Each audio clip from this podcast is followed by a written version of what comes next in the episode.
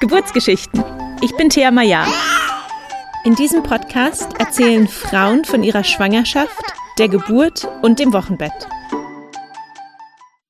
Hallo und herzlich willkommen zur 80. Folge vom Geburtsgeschichten Podcast. Heute mit der Psychologin und Autorin Caroline Uhl.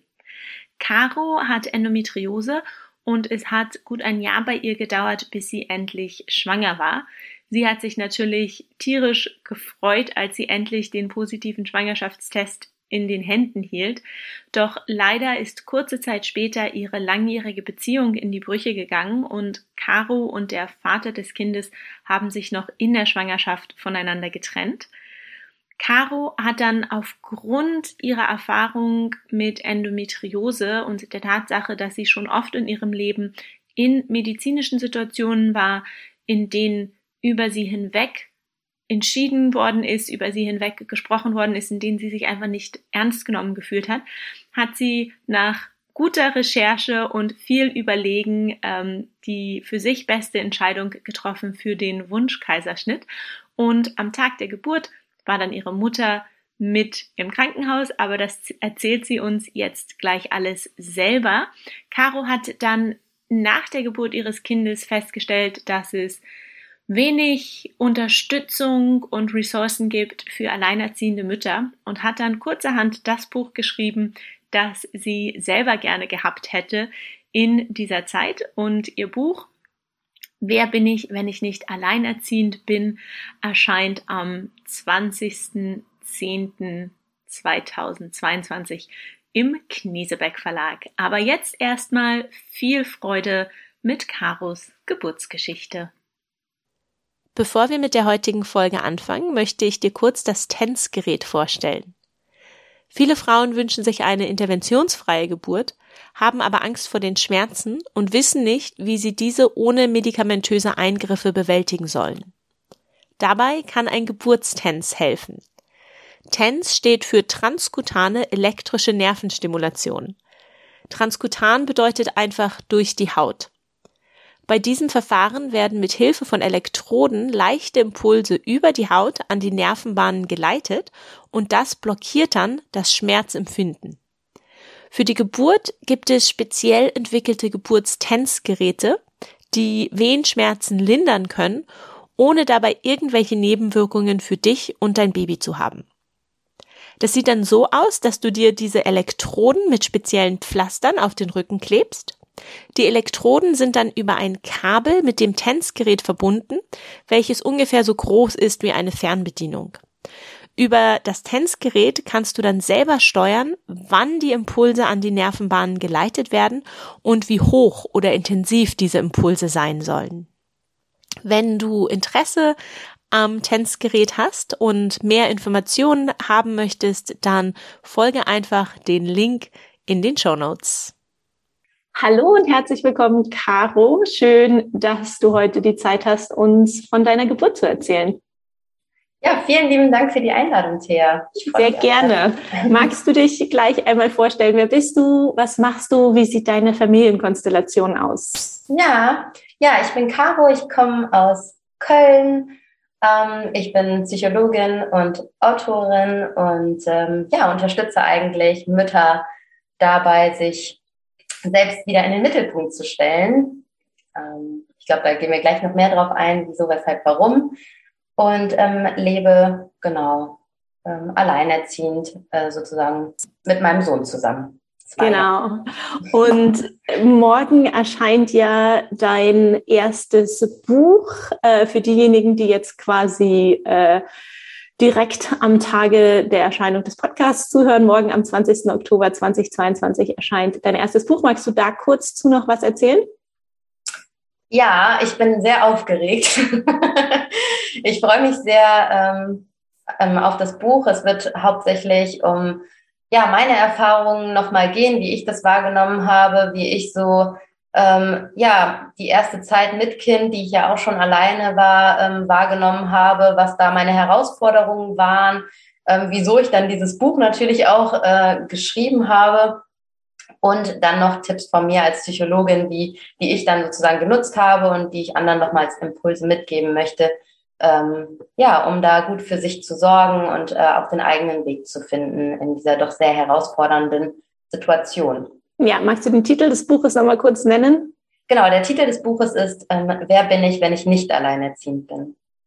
Ja, sehr schön. Ähm, freue ich mich sehr, das Buch dann auch in den Händen zu halten. Selbst wenn ich nicht alleinerziehend bin, ähm, können da, glaube ich, alle Mütter wahrscheinlich auch ähm, Dinge für sich rausziehen und lernen. Und ähm, ja, ich bin sehr gespannt. Ähm, ich werde es natürlich in den Show Notes auch nochmal verlinken. Aber jetzt fangen wir erstmal an mit deiner Schwangerschafts- und Geburtsreise, die ja auch ähm, schon etwas, ähm, ja, vielleicht komplizierter war als bei anderen. Ähm, kommen wir, fangen wir doch gleich vom Anfang an. Ähm, wie ging deine Schwangerschaftsreise los? Ja, also ich, ähm, ich wusste eigentlich schon immer, dass ich Mama werden möchte. Das war schon immer ein ganz großer Traum von mir, auch schon irgendwie so als Mädchen, dieser Familientraum, äh, den man da irgendwie so hat, ne, von der intakten Familie, ähm, was man dann auch so als Rollenspiele immer spielt. Ich glaube, das war schon immer mein Traum und ähm, ja, ich habe dann irgendwann die Diagnose Endometriose bekommen, was natürlich so sehr erschütternd war, weil es halt wie ja so ein weiß ich nicht, wie so, wie kann man das erklären? Das ist etwas so Unvorhersehbares. Ne? Man kann nicht sagen, was genau bedeutet diese Krankheit jetzt für mich. Die ist ja auch noch sehr, sehr schlecht erforscht. Ähm, man kriegt da sehr wenig Hilfen. Also jetzt gerade wird es ja populär, aber so vor, wann waren das, dass ich das erfahren habe? So vor vier, vier Jahren ungefähr Genau, vier, vor vier Jahren habe ich das halt erfahren und das wurde halt bei einer Bauchspiegelung dann entdeckt, weil ich ständig Schmerzen hatte. Ähm, da war es für mich schon so, so ein Fass ohne Boden, ne, wo ich dachte, was passiert jetzt und ähm, was kann ich jetzt machen, was ist überhaupt noch möglich. Das hat sehr, sehr viele Ängste auf jeden Fall hervorgerufen und mich auch einfach enorm unter Druck gesetzt. Also für mich war der Kinderwunsch schon immer da. Ich hatte damals auch einen ähm, festen bei einer sehr intakten, ähm, wunderschönen Beziehung und ähm, dann waren wir irgendwie so damit konfrontiert. Also wir, wir wollten zwar beide Kinder, aber es war vielleicht jetzt gerade noch nicht so der Moment, ähm, jetzt, ähm, dass wir gesagt haben, jetzt ist so der richtige Zeitpunkt. Ich glaube, den mittlerweile, den gibt es gar nicht mehr, aber man hat es ja früher noch irgendwie so gedacht. Und ähm, genau, bin dann, ähm, haben dann einfach zusammen entschieden, es sozusagen dann drauf ankommen zu lassen. Und dann ging halt wirklich eine einjährige Reise los, die sehr, sehr schwer war, ähm, die einfach geprägt war von Ungewissheit, ähm, die ja wirklich neurowissenschaftlich erwiesen das Schlimmste ist, was man so einem Gehirn antun kann. Ähm, also wirklich viel, viel Leidensdruck, weil ähm, wenn man es natürlich darauf ankommen lässt und es passiert nichts, dann fragt man sich ständig, oder habe ich mich ständig gefragt, ähm, schaffe ich das als Frau überhaupt, kriege ich das hin, kann ich quasi meinen evolutionären Zweck überhaupt erfüllen? Also man, man fühlt sich ständig irgendwie wie so ein Versager oder ich habe mich ständig wie ein Versager gefühlt, dass ich das nicht hinkriege. Und ähm, hatte natürlich auch die Angst, dass ich meinen Traum da irgendwie beerdigen muss, ähm, wirklich Mutter zu werden, was ja auch so einer der größten Träume war, die ich irgendwie in mir hatte. Ja, vielleicht nochmal ganz kurz ähm, für diejenigen, die Endometriose nicht kennen. Wie du, du hast schon gesagt, es wird zum Glück immer ähm, populärer, ist vielleicht das falsche Wort, oder bekannter, auch über Endometriose zu sprechen. Ich bin ja selber auch betroffen. Ähm, kannst du kurz nochmal in ein, zwei Sätzen zusammenfassen, was Endometriose ist und vielleicht auch kurz erklären, was deine Symptome waren im Alltag? Mhm. Ja, also Endometriose ist halt wirklich, also ich sehe halt immer nur das Bild von mir mit Wärmflasche den ganzen Tag. Ähm, Endometriose ist halt wirklich für mich eine Riesenbehinderung. Also ich glaube, mittlerweile kriegt man sogar einen Pflegegrad dafür mhm. oder soll einer kommen.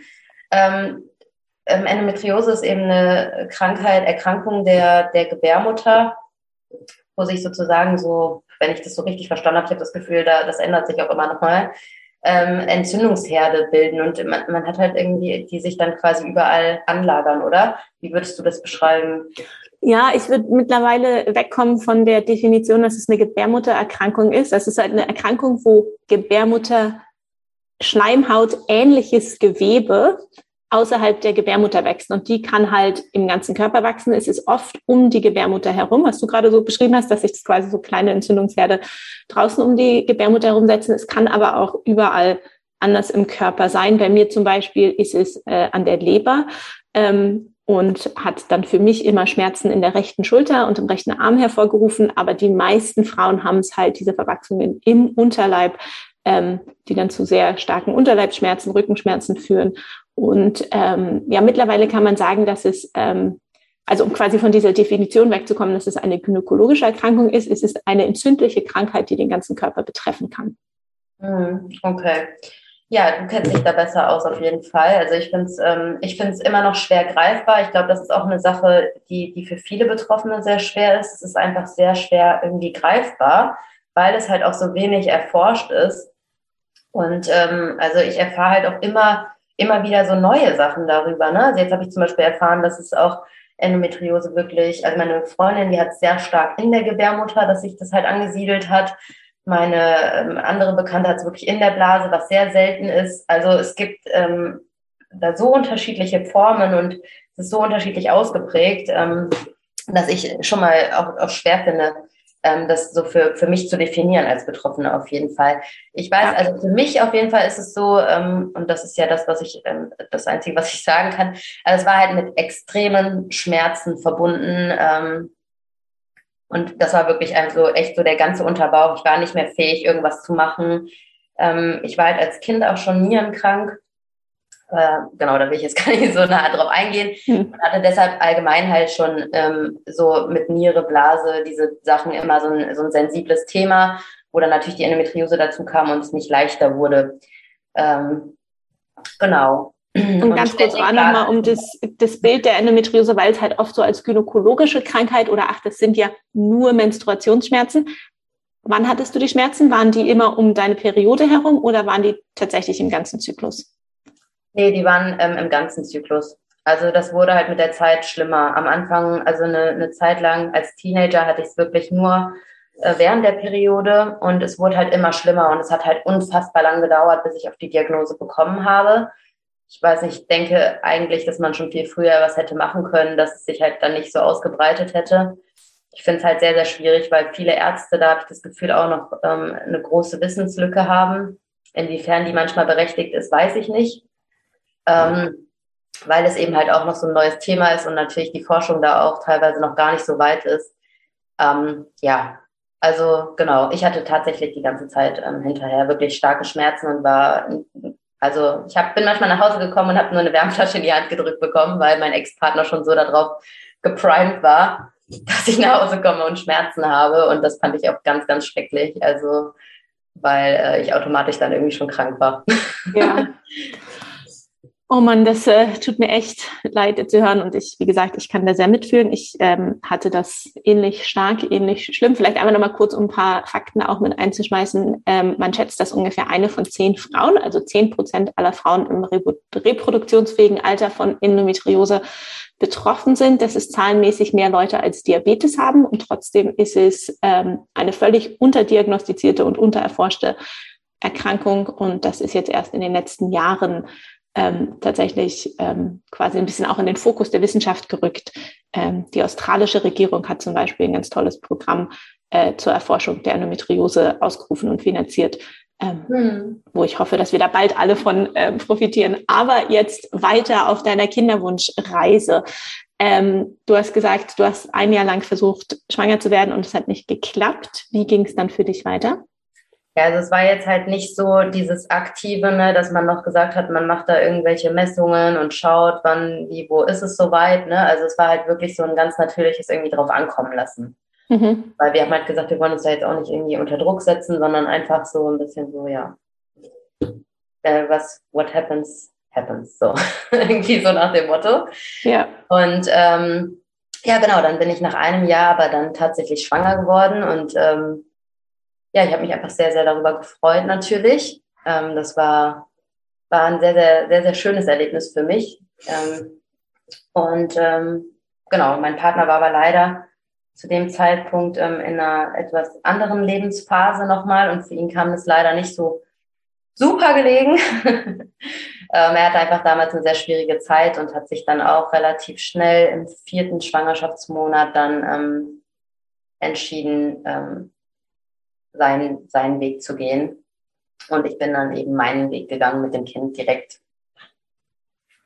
Okay. Wie ging es dir denn ganz am Anfang der Schwangerschaft? Ähm, wie hast du denn erfahren, dass du schwanger bist? Hast du klassisch den Schwangerschaftstest gemacht oder hattest du früher Schwangerschaftsanzeichen? Ja, also die Periode ist natürlich ausgeblieben. Mir war einfach die ganze Zeit schlecht. Und ähm, da wir es ja auch drauf ankommen lassen haben, habe ich dann einen Test auch gemacht und habe das so dann sozusagen festgestellt. Okay, und das äh, Gefühl kann ich mir nur vorstellen, wenn man es ein Jahr lang versucht hat, dann endlich diesen Test in den Händen zu halten. Das muss äh, großartig gewesen sein. Mm, ja, absolut. ja. Wie ging es denn dann für dich weiter? Hattest du äh, schon eine gute Frauenärztin oder einen guten Frauenarzt auch durch die Endometriose oder hast du dir eine Hebamme gesucht? Was war so dein erster Andockpunkt? Bin tatsächlich dann, also meine Freundin, die arbeitet ähm, bei meinem Frauenarzt und habe sie direkt angerufen und dann sagte sie, ja, dann komm, komm einfach vorbei und ähm, ja, dann ist das irgendwie so. und ich wollte irgendwie die ganze Zeit, dass es nochmal jemand überprüft, weil es war so, so unglaubwürdig für mich. Ich habe gedacht, das, ich weiß nicht, stimmt das? Ne? Man hat, man wartet so lange drauf und dann hat man diesen einen Stick, der das dann irgendwie sagt und man selber kann es halt wirklich gar nicht glauben. Ähm, genau, ich bin dann sozusagen dahin gegangen. Ähm, ja, und habe dann direkt dieses Heftchen in die Hand bekommen und war dann irgendwie Schwangere. Ging irgendwie so schnell. Also ich weiß nicht, ich habe irgendwie die ganze Zeit gedacht, so kann mich hier noch kurz irgendwie jemand darauf vorbereiten oder so einen Übergang schaffen. Ich meine, gestern war ich noch die Verzweifelte, die, die unbedingt schwanger werden äh, wollte und heute habe ich hier so einen Pass in der Hand. Ähm, fand ich irgendwie schon so einen krassen Übergang. Ja, stimmt eigentlich, dass das ähm, ja, wie du es gerade gesagt hast, gestern war man so und heute ist man so. Wäre schön, wenn es da irgendwie mehr Rituale gibt oder gäbe oder ähm, ja, wenn man da irgendwie anders begleitet werden würde, auch von den Ärzten. Ja, definitiv. Ja. Wie ging es dir denn körperlich ähm, in der Schwangerschaft und gerade auch in dem ersten Trimester? Also mir war schlecht und ich habe mich übergeben. Wirklich sehr viel und sehr lang. Ähm, ich weiß gar nicht, ich glaube bis zum sechsten Monat ging das. Also mir war wirklich sehr, sehr schlecht. war sehr, sehr unangenehm. Mhm. Ja, und dann kann ich mir vorstellen, dann kam in dem, im vierten Monat die äh, Trennung dazu, die ja dann emotional auch nochmal groß ist. Ähm, das ist dann nicht leicht, wenn man dann nebenbei auch noch kotzt. Ja, äh, also auf jeden Fall. Ne? Ich frage mich natürlich auch ähm, sehr oft, inwiefern das natürlich mit dem Stress dann tatsächlich zusammenhing. Ähm, es ist ja auch einfach so, also es war ja nicht nur die Trennung, es war ja, waren ja auch davor vier Monate, ähm, ne, die nicht einfach waren, ne, wo man ja überlegt hat, zur Beratung gegangen ist, geguckt hat, kann es noch irgendwie funktionieren, kann es nicht funktionieren und ähm, man dann halt auseinandergegangen ist. Ähm, und das war einfach eine extrem emotionale und extrem schwere Zeit. Und ich glaube, für mich so als ähm, Psychologin, auch mit so Background-Wissen, ne, wie viel ähm, Kinder doch halt dann auch mitkriegen, ähm, was sie mitnehmen, wie sich so Dinge übertragen. Das sind ja Sachen, mit denen ich auch mit, mit Müttern ähm, ähm, arbeite. Also ich arbeite halt selber in meinen Sitzungen auch mit prä- und perinatalen Erfahrungen. Und äh, wenn man das dann irgendwie so weiß ne, und ähm, so denkt, mein Gott, ich, ich versuche jetzt alles, ne, um mein Kind da zu schützen, aber es sind ja Emotionen, die man einfach nicht kontrollieren kann und die ja auch irgendwo da sind. Und ähm, ja, da, das ist schon eine Sache, die mich auch auf jeden Fall da prägt und wo ich mir auch sehr viel Gedanken ähm, gemacht habe und auch immer noch teilweise mache, wie das mein Kind halt beeinflussen wird in seinem Leben. Ja, und dann kam ja auch irgendwann noch Covid dazu in der Zeit, wenn ich ähm, rechnen jetzt richtig bin mit dem Alter deines Kindes. Ja. Ähm, was ja dann. Mhm. Hm? Entschuldige, nee.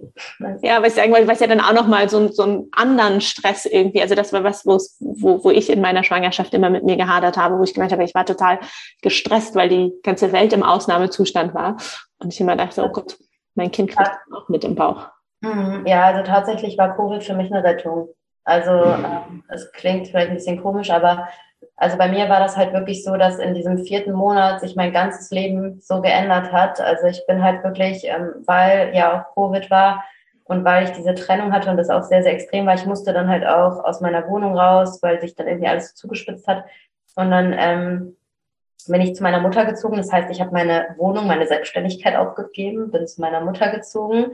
Mein Partner, den ich über alles geliebt habe, mit dem ich eine super perfekt intakte Beziehung hatte, bis zu dem Punkt, wo ich dann schwanger wurde, war auf einmal zerbrochen, ähm, was man halt einfach nicht begreifen kann, weil auf der einen Seite ist man natürlich als Mutter sehr sauer und war als Partnerin gab es ja irgendwie so keine, keine Trennung auf dieser Ebene. Ähm, und dann ähm, war es noch so, ich habe halt in der Unternehmensberatung äh, gearbeitet und ähm, diese Anforderungen in der Unternehmensberatung, ähm, die waren halt für mich als Schwangere in meiner Situation einfach ähm, nicht mehr zu leisten. Und ähm, dann hat auch der Arzt gesagt und ich habe auch gesagt, ich muss da jetzt irgendwie raus, gerade einfach alles zu viel. Habe dann auch tatsächlich ein Beschäftigungsverbot bekommen und habe dann sozusagen im vierten Monat mein ganzes Leben einfach aufgegeben. Also wirklich, das hat sich für mich auch so angefühlt. Es war mein ganzes Leben, was ich aufgegeben habe äh, mein Partner, mein Job und ähm, meine Wohnung, die ich über alles geliebt habe, meine, meine Freiheit, meine Selbstständigkeit von meiner Familie und bin dann halt einfach schön wieder bei Mutti eingezogen. Und es war halt gar nicht so, wie ich mir das einfach vorgestellt hatte. Und tatsächlich war es bei Covid einfach so, dass ich so erleichtert war. Also ich bin halt auch jemand, der kein Fernsehen guckt. Also ich bin jemand, der sich ähm, schon, äh, der Sachen irgendwie so mitkriegt, aber der sich schon viel auch distanziert, um sich da zu schützen. Und ähm, ich habe, also ich hatte halt auch zu der Zeitpunkt gar keinen Fernseher. Und ähm, da ist es halt auch einfach so, dass mich Covid in dem Sinne halt gerettet hat, weil es im Grunde genommen alles dicht gemacht hat und ich ähm, tatsächlich dann nicht noch mit anderen Sachen irgendwie für mich konfrontiert wurde, wo ich gesagt habe, da verpasse ich was, da verpasse ich was. Ne? Alle Events wurden ja abgesagt. Und auch gerade so nach der Entbindung war ich ja auch ganz alleine im Krankenhaus. Und das fand ich, habe ich als gut empfunden. Also, dass mich nicht alle überlaufen, dass ich so eine kurze Zeit für mich habe, um irgendwie auf meine Situation klarzukommen in dem mhm. Sinne. Ja. Also für mich war Covid echt super. Ja, das ist äh, auch immer schön zu hören, dass es auch ähm, in manchen Situationen Vorteile hatte. Ähm, dann ab dem Punkt, wo du wusstest, okay, ich ziehe das jetzt quasi hier alleine durch, gewollt oder nicht. Ähm, wie hast du dich denn auf die bevorstehende Geburt und auch die Zeit danach vorbereitet, in dem Wissen, ähm, dass der Partner oder der Vater des Kindes nicht dabei sein wird? Ähm, ja, tatsächlich ähm, war das eigentlich so, dass ich, ja, wie war denn das? Das ist eine gute Frage. Wie habe ich mich darauf vorbereitet? Also im Grunde genommen war ich natürlich sehr viel mit mir selbst am Kämpfen in dem Moment. Ne? Ich musste natürlich, ich hatte da sehr viel Trauer irgendwie zu bewältigen. Und dann auf der anderen Seite war es natürlich auch so, dass für mich so dieser Gedanke der Entbindung einfach extrem schwer war, weil, also man muss halt bei mir sagen, ich war ja als kleines Kind halt sehr, sehr schwer nierenkrank und hatte dann halt die Endometriose und sowas so, so Dinge angeht, ähm, war ich halt wirklich in vielen ärztlichen Händen, in sehr vielen. Und ich finde das schlimm. Also ich finde das wirklich schlimm, wenn man als Frau von einem Arzt zum anderen geschickt wird. Ich finde es schlimm, wenn meine Frauenärztin sagt, hier, ne, von da musst du nach da, nach da und jeder guckt mal. Jeder guckt einfach mal. Und du bist einfach wie so ein Stück Fleisch und liegst da halt. Und äh, das ist ja irgendwie, äh, finde ich, in der Schulmedizin so überhaupt nicht sensibel. Und ich hatte ähm, einfach so ein sehr traumatisches Erlebnis vorher ähm, mit der Spirale, die ich überhaupt nicht vertragen habe und die dann notmäßig rausgenommen wurde, wo aber wirklich dann erstmal zehn Leute gucken mussten, äh, ob die nicht drin bleiben kann. Und ich wollte halt die ganze Zeit, dass sie rausgenommen wird. Das hat aber niemand gehört. Und ich war halt zu dem Zeitpunkt auch ganz alleine im Krankenhaus, habe ich alleine auch gelebt. Das war halt schon ein paar Jahre vorher. Und deshalb sind es für mich solche Dinge, wo ich dann halt nicht zu einer gewohnten Frauenärztin gehe, ganz, ganz schlimm. Also es, ne, und dann diese Vorstellung, ich muss ins Krankenhaus, mhm. da ist eine Hebamme, die Hebammen wechseln und ich muss immer mich immer wieder jemandem anvertrauen. Vielleicht ist die Person, ähm, wahrt die einfach nicht meine Grenzen. Und das ist ja auch sehr oft so, dass Grenzen einfach nicht gewahrt werden. Und gerade wenn du in so einem hilflosen Moment bist, ähm, wo du dann auch keinen Partner hast, der dann für dich einsteht und sagt, hey, ne, die möchte aber jetzt das.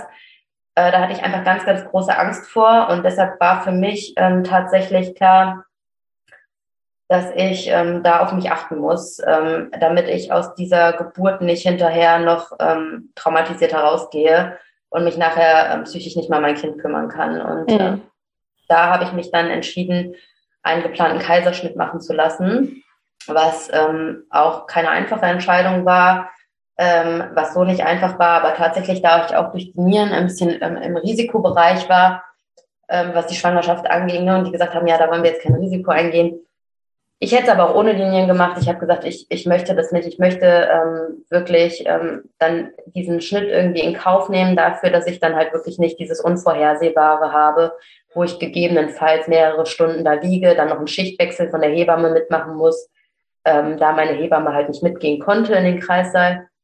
Ich weiß ja nicht, wie das nochmal da geregelt ist, aber auf jeden Fall äh, ging das irgendwie nicht. Und ähm, ja, da habe ich mich dann dafür entschieden und es war für mich tatsächlich die beste Entscheidung. Super. Wie ähm, ging es dir denn dann so in den letzten Tagen vor dem geplanten Kaiserschnitt? Wann ähm, wurde der angesetzt? Also in der wievielten Schwangerschaftswoche warst du? Ich habe, also den Kleinen hat man sechs Tage vorher geholt. Sechs Tage vor dem ET. Okay, das heißt, du warst dann in der 39. Schwangerschaftswoche. Ähm, wie, wie ging es dir so vielleicht auch den Tag vor dem ähm, Kaiserschnitt? Warst du total aufgeregt oder war dann schon alles quasi für dich emotional durchgearbeitet und du hast dich darauf gefreut? Ja, also ich habe mich sehr gefreut. Ich war natürlich irgendwo aufgeregt, aber ich hatte halt keine Angst. Und das war echt, das war echt so befreiend. Also von dem, ich fand das auch so toll von dem Arzt im Krankenhaus. Der Arzt sagte nämlich, passen Sie auf, wir stellen mal, weil ich war mir natürlich als Mutter auch unsicher, weil ich weiß ja auch, ne, welche Nachteile ein Kaiserschnitt hat, ich weiß ja auch, welche Vorteile eine normale Geburt hat, ne, was man dem Kind damit gibt oder gegebenenfalls auch wegnimmt. Das weiß man ja alles als Mutter. Ähm, die, und man informiert sich ja auch. Und ich fand das so toll von dem Arzt, der sagte nämlich zu mir, ähm, Frau Uhl, wir stellen jetzt mal den Kaiserschnitttermin ein und Sie gucken mal drei Tage, wie es Ihnen, mit, wie es Ihnen damit geht. Und ich war dann einfach, nachdem er diesen Termin eingestellt hat, so entspannt. Ne? Und ich hätte halt anrufen können und sagen können, nee, ich mach, ich möchte den Termin halt doch nicht haben. Und das war, fand ich schon sehr kulant von ihm, weil das ja auch nicht immer so einfach mit der Terminkoordination in den Krankenhäusern. Ähm, das hat mir echt ein richtig gutes Gefühl gegeben. Ja, und dann war ich halt so tiefenentspannt wie, wie vorher gar nicht. Ne? Und dann habe ich gedacht, nee, das, das ziehe ich jetzt durch, das lasse ich jetzt. Und ja, bin dann morgens irgendwie um sechs Uhr dahin gegangen und ähm, hätte mir das jetzt nicht so vorgestellt, weil ich dachte irgendwie schon, so, wenn man sich so Geburten anguckt, dann ist ja manchmal so das Licht gedämmt und so. Und beim Kaiserschnitt ist das ja überhaupt nicht so. Also da ist ja wirklich das grellste Licht wie beim Zahnarzt und 100 Menschen wuseln um einen rum. Ähm, ja, das war dann doch schon wieder aufgeregt, äh, aufregend, aber. Ja, ganz kurz, ich meine, es war, es war durch Covid waren Beschränkungen in den Krankenhäusern, aber hat dich irgendwer morgens zum Krankenhaus gefahren? War deine Familie, also deine Mutter, hat die ja. dich da unterstützt oder bist du alleine hingefahren? Nee, tatsächlich durfte meine Mutter auch dabei sein. Ah, schön, als ja. Geburtsbegleitung, okay. Ja, doch, das war gut. Okay, super. Das heißt, die, die, deine Mama war als ähm, zweite Person mit dabei bei der Geburt. Ähm, vielleicht für diejenigen, die nicht wissen, wie so ein geplanter Kaiserschnitt abläuft, kannst du es nochmal kurz erzählen? Du wurdest wahrscheinlich erstmal vorbereitet. Mhm. Ja, also man also ich war halt sehr, sehr früh im Krankenhaus, ähm, hatte dann eine Hebamme, mit der bin ich überhaupt nicht zurechtgekommen. Das, das hat mich dann nochmal damit bestätigt, dass das eine gute Idee war. und ähm, ja, dann wird einem nochmal irgendwie ähm, alles erklärt und dann wird man quasi in den OP gefahren. Dann bekommt man halt hier so eine äh, PDA und ähm, merkt quasi nichts mehr. Und da wuseln wirklich, also es ist wirklich ein ganz, ganz heller Raum alle Menschen wuseln um einen herum. Die Sache geht auch irgendwie ähm, relativ schnell, bis das Kind draußen ist. Dann dauert es ein paar Minuten länger, bis dann, ne, die müssen natürlich dann auch wieder ähm, quasi äh, zunähen etc. Und ähm, ja, ich weiß gar nicht, es geht eigentlich sehr schnell. Ja, wie war dann der Moment sozusagen, als dein Kind ähm, geboren war? Wurde er dir über den Vorhang gehalten oder hast du ihn gleich auf die Brust bekommen? Ähm, er wurde tatsächlich, ich habe den einmal kurz auf die Brust bekommen. Genau, ich habe den auch direkt schreien gehört. Es war einfach das schönste Gefühl auf Erden. Ähm, ja, ich durfte den dann quasi erstmal kurz direkt halten und dann haben die den aber nochmal genommen, fertig gemacht und dann ist meine Mutter aber Gott sei Dank auch mitgegangen. Dann war ich halt sehr erleichtert, ähm, weil ich ja noch versorgt werden musste und dann sind wir, ähm, also bin ich quasi raus aus dem OP und habe ihn dann auch direkt wieder bekommen. Und ah, okay. Also da war jetzt keine lange Zeit dazwischen. Ja, mir fällt gerade noch eine kurze Frage zum Kaiserschnitt der Prozedur selber. Als du auf dem Tisch lagst, wurdest du festgeschnallt oder hattest du die Arme frei? Weil das ist so ein Thema, was viele Frauen beim Kaiserschnitt immer beschäftigt. Ähm, hattest du die Arme frei oder wurdest du auch wie Jesus am Kreuze festgeschnallt? Nee, also das nicht. Nee, ich glaube nur der eine Arm, den haben die etwas fixiert, ähm, wo wo jetzt die Infusion drin war. Ah, super, ja, das ist ähm, okay.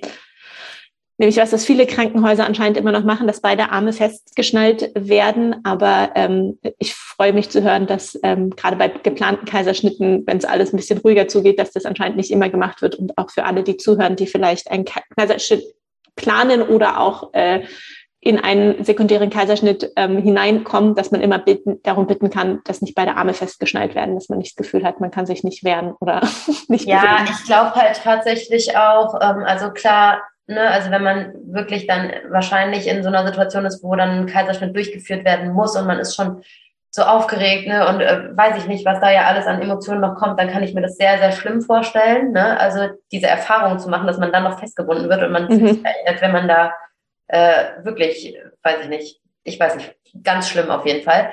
Jedenfalls glaube ich aber beim, bei so einem geplanten Kaiserschnitt, wenn man dann da reingeht, dann ist man halt wirklich viel entspannter und kann das vielleicht auch ganz anders nochmal dann annehmen. Und wenn man dann halt wirklich dann auch Leute irgendwie um sich hat, wo man sagt, okay, das, das ist super. Ne? Also ich habe dann auch zu meiner Hebamme gesagt, also ne, ich muss jetzt, glaube ich, einfach meine Ruhe haben, weil diese Frau hat nur geredet und ich wollte einfach meine Ruhe haben. Es war gar nicht so schlimm, mit, also so, so notwendig mit mir so viel zu reden weil ich musste irgendwie nicht beruhigt werden. Ich war halt schon mit mir im Reinen und ich hatte da aber so einen Anästhesisten, der war unfassbar feinfühlig und fürsorglich. Das war, das war ganz toll und ähm, ja, ich habe auch wirklich als Mutter auch durch diese Erfahrung ähm, doch auch mehr gelernt, jetzt wirklich für mich einzustehen.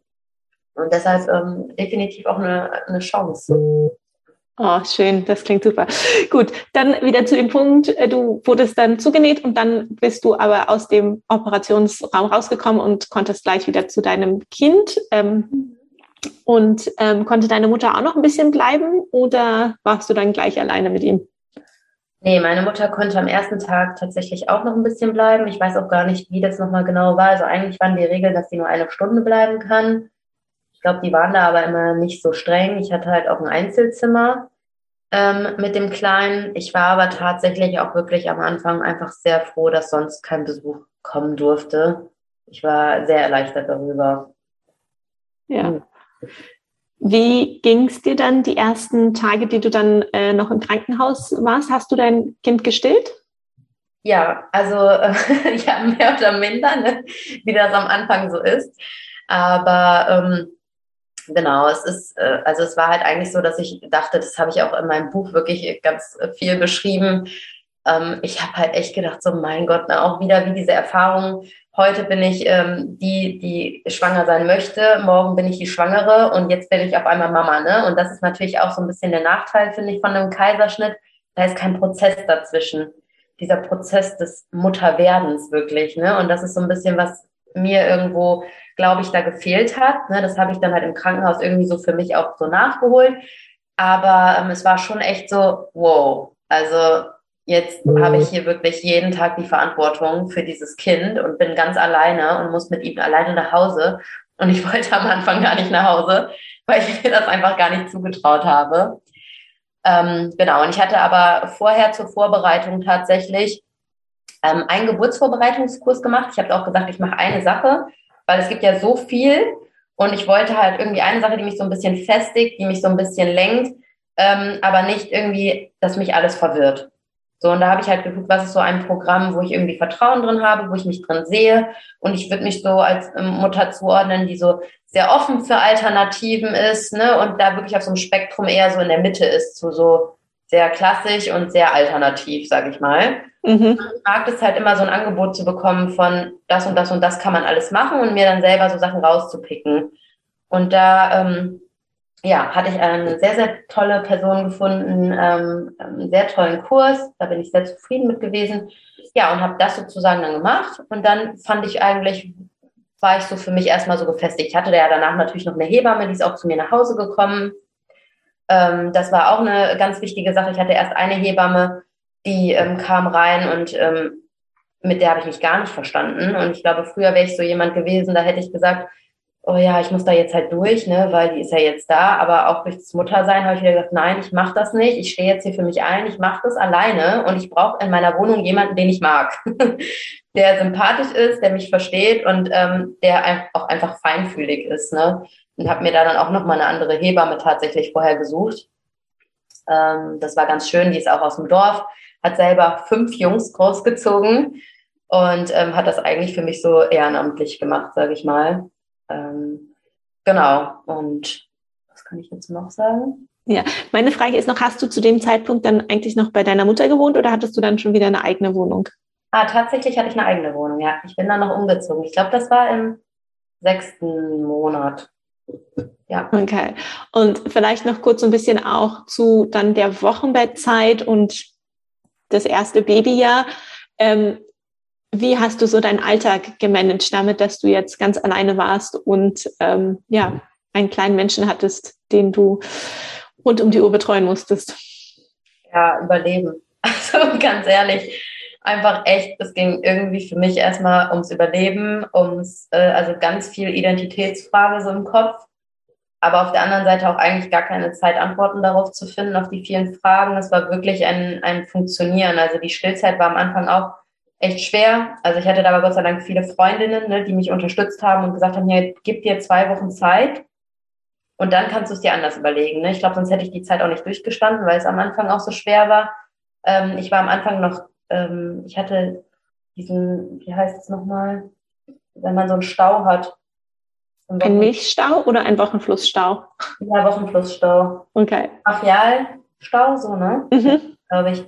Genau, das hatte ich auch noch, da musste ich auch noch ins Krankenhaus. Ne? Also es war halt wirklich, ähm, es war eine sehr, sehr harte Zeit. Also das kann man auch sehr gut nochmal in meinem Buch nachlesen, was für Horrorstories mir da äh, alles passiert sind, ähm, die, glaube ich, so ganz normal sind, wenn man da so alleine kämpft. Also die Nächte waren halt sehr, sehr hart. Ne? Ich habe mir halt eigentlich die ganze Zeit wirklich nur jemanden gewünscht, der das mit mir einfach durchstehen muss, ne? Mhm. Also den ich vielleicht auch mal anmeckern kann, weil ich einfach fertig bin. So. Und ähm, ja, also wir waren auch zweimal sehr krank, auch durch die Covid-Impfung. Im ersten Jahr war ich ähm, einmal sehr, sehr krank, konnte mich gar nicht mehr um mein Kind kümmern. War schon eine sehr harte Zeit, ja.